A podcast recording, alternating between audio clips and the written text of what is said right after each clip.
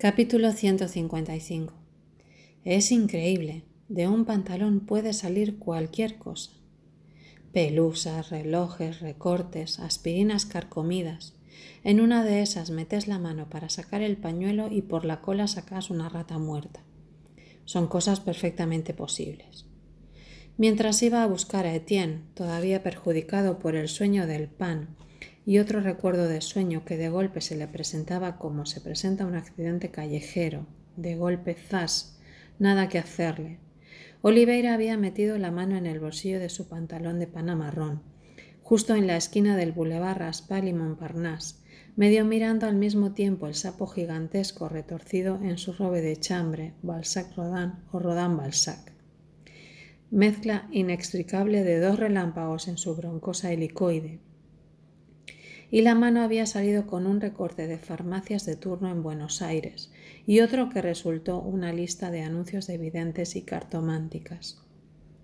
Era divertido enterarse de que la señora Colomier, vidente húngara, que a lo mejor era una de las madres de Gregorovius, vivía en la Rue de Saveses y que poseía secrets de bonems pour retour d'affections perdus. De ahí se podía pasar gallardamente a la gran promesa, envoûtements, tras de lo cual la referencia a la Boyan sur foto parecía ligeramente irrisoria. A Etienne, orientalista amateur, le hubiera interesado saber que el profesor Min Bussefrid le Verit, talismán del árbol sacre de Linde. ¿Cómo no asombrarse de la existencia de Madame Sanson, medium tarot predict étonnant 23 Hermel? Sobre todo porque Hermel, que a lo mejor había sido un zoólogo, tenía nombre de alquimista y descubrir con orgullo sudamericano la rotunda proclama de Anita. Cartas, dates precises, de Joana López, secrets indiens, tarots españols y de Madame Juanita, Boyan Pardomino, Coquillage Fleur. Había que ir sin falta con la maga a ver a Madame Juanita, Coquillage Fleur, pero no con la maga, ya no. A la maga le hubiera gustado conocer el destino por las flores. Selmarsac, prouver de affection. Pero qué necesidad de probar nada, eso se sabe enseguida. Mejor el tono científico de Jean Denis, reprends visions exactes sus fotografías, cheveux écrit tu manétimes integral. A la altura del cementerio de Montparnasse, después de hacer una bolita, Oliveira calculó atentamente y mandó a las adivinas a juntarse con Baudelaire del otro lado de la tapia, con Deberia, con Alosius Bertrand, con gentes dignas de que las videntes les miraran las manos. Que Madame Frederica, la voyante de l'ité parisienne et internationale, célèbre par ses prédictions dans le presse et la radio mondiale de retour de Cannes. Che, y con Barbie d'Aureville, que las hubiera hecho quemar a todas si hubiera podido. Y también, claro que sí, también Maupassant. Ojalá que la bolita de papel hubiera caído sobre la tumba de Maupassant o de Bertrand, pero eran cosas que no podían saberse desde afuera. A Etienne le parecía estúpido que Oliveira fuera a jorobarlo a esa hora de la mañana, aunque lo mismo lo esperó con tres cuadros nuevos que tenía ganas de mostrarle. Pero Oliveira dijo inmediatamente que lo mejor era que aprovecharan el sol fabuloso que colgaba sobre el boulevard de Montparnasse y que bajaran hasta el hospital Necker para visitar al viejito. Etienne juró en voz baja y cerró el taller. La portera, que los quería mucho, les dijo que los dos tenían cara de desenterrados, de hombres del espacio, y por esto último descubrieron que Madame Bobet leía science fiction, y les pareció enorme. Al llegar a Ancien Kifun, se tomaron dos vinos blancos, discutiendo los sueños y la pintura como posibles recursos contra el OTAN y otros incordios del momento. A Etienne no le parecía excesivamente raro que Oliveira fuese a visitar a un tipo que no conocía. Estuvieron de acuerdo en que resultaba más cómodo, etc. En el mostrador una señora hacía una vehemente descripción del atardecer en Nantes, donde según dijo vivía su hija. Etienne y Oliveira escuchaban atentamente palabras tales como sol, brisa, césped, luna, urracas, paz la renga. Dios, seis mil quinientos francos la niebla, rododendros, vejez, tu tía, celeste. Ojalá no se le olvide. Macetas. Después admiraron la noble placa, dans cet hospital la nec découvrit l'auscultation. Y los dos pensaron y se lo dijeron, que la auscultación debía ser una especie de serpiente o salamandra escondidísima en el hospital Necker, perseguida vaya a saber por qué extraños corredores y sótanos hasta rendirse jadeante al joven sabio. Oliveira hizo averiguaciones y los encaminaron hacia la sala Chauffard, segundo piso a la derecha. A lo mejor no viene nadie a verlo, dijo Oliveira, y mira si no es coincidencia que se llame Morelli. Anda a saber si no ha muerto, dijo Etienne, mirando la fuente con peces rojos del patio abierto. Me lo hubieran dicho, el tipo me miró nomás. No quise preguntarle si nadie había venido antes. Lo mismo pueden visitarlo sin pasar por la oficina de guardia, etcétera.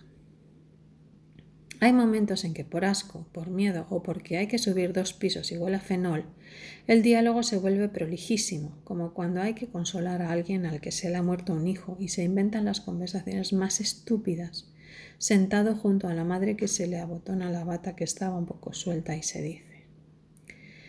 Ahí está, no tienes que tomar frío. La madre suspira. Gracias. Uno dice, parece que no, pero en esta época empieza a refrescar temprano. La madre dice, sí, es verdad. Uno dice, ¿no querrías una pañoleta? No. Capítulo abrigo exterior terminado. Se ataca el capítulo abrigo interior. Te voy a hacer un té, pero no, no tiene ganas. Sí, tienes que tomar algo, no es posible que pasen tantas horas sin que tomes nada. Ella no sabe qué hora es. Más de las ocho. Desde las cuatro y media no tomas nada y esta mañana apenas quisiste probar bocado. Tense comer algo, aunque sea una tostada con dulce. No tiene ganas. Hacelo por mí y ya vas a ver que todo es empezar. Un suspiro, ni sí ni no. ¿Ves? Claro que tienes ganas. Yo te voy a hacer el té ahora mismo.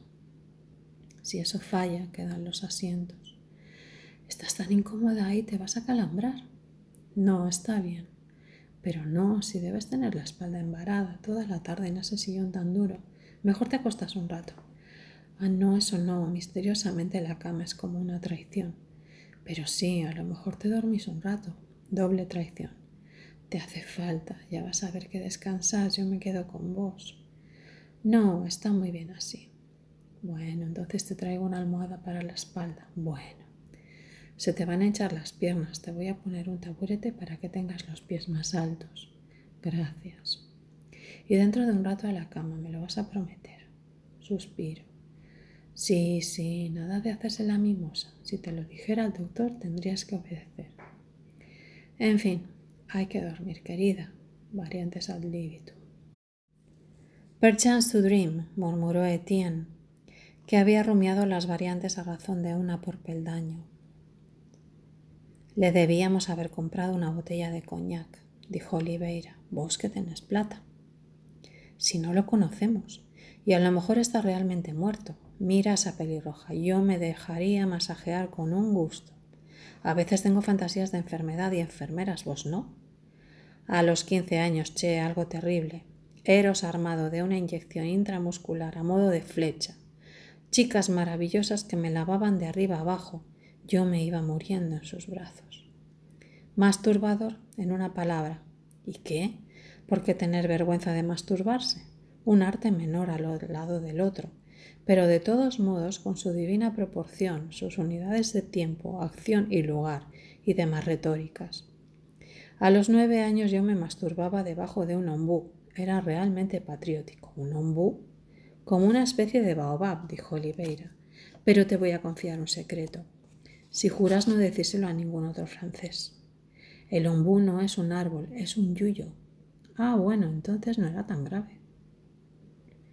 ¿Cómo se masturban los chicos franceses, che? No me acuerdo. Te acordas perfectamente. Nosotros allá tenemos sistemas formidables. Martillito, paragüita, captas.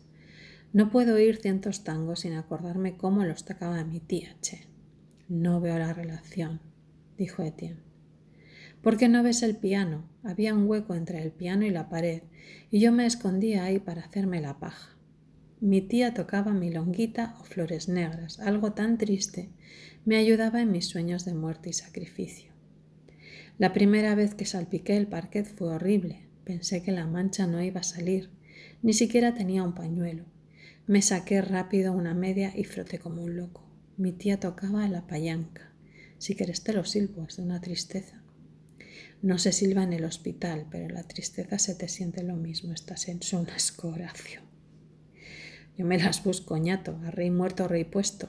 Si te crees que por una mujer o un bugo mujer, todos son yuyos en el fondo chino. Barato, dijo Etienne, demasiado barato. Mal cine, diálogos pagados por centímetro. Ya se sabe lo que es eso. Segundo piso, stop. Madame. Purla, dijo la enfermera. Todavía no hemos encontrado la auscultación, le informó Oliveira. No sea estúpido, dijo la enfermera. Aprende, dijo Etienne. Mucho soñar con un pan que se queja, mucho joder a todo el mundo y después ni siquiera te salen los chistes. ¿Por qué no te vas al campo un tiempo? De verdad tienes una cara para sutil, hermano. En el fondo, dijo Oliveira, a vos lo que te revienta es que te haya ido a sacar de entre tus bajas cromáticas, tus 50 puntos cotidiano, y que la solidaridad te obligue a vagar conmigo por París al otro día del entierro. Amigo triste, hay que distraerlo. Amigo telefonea, hay que resignarse. Amigo habla de hospital y bueno, vamos. Para decirte la verdad, dijo Etienne, cada vez me importa menos de vos. Con quien yo debería estar paseando es con la pobre Lucía.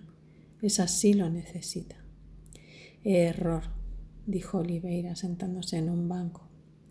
La maga tiene a Osip, tiene distracciones, Hugo Wolf, esas cosas. En el fondo la maga tiene una vida personal, aunque me haya llevado tiempo darme cuenta. En cambio yo estoy vacío, una libertad enorme para soñar y andar por ahí. Todos los juguetes rotos, ningún problema. Dame fuego. No se puede fumar en el hospital. We are the makers of manners, che. Es muy bueno para la auscultación. La sala chauffeur está ahí, dijo Etienne. No nos vamos a quedar todo el día en este banco. Espera a que termine el pitillo.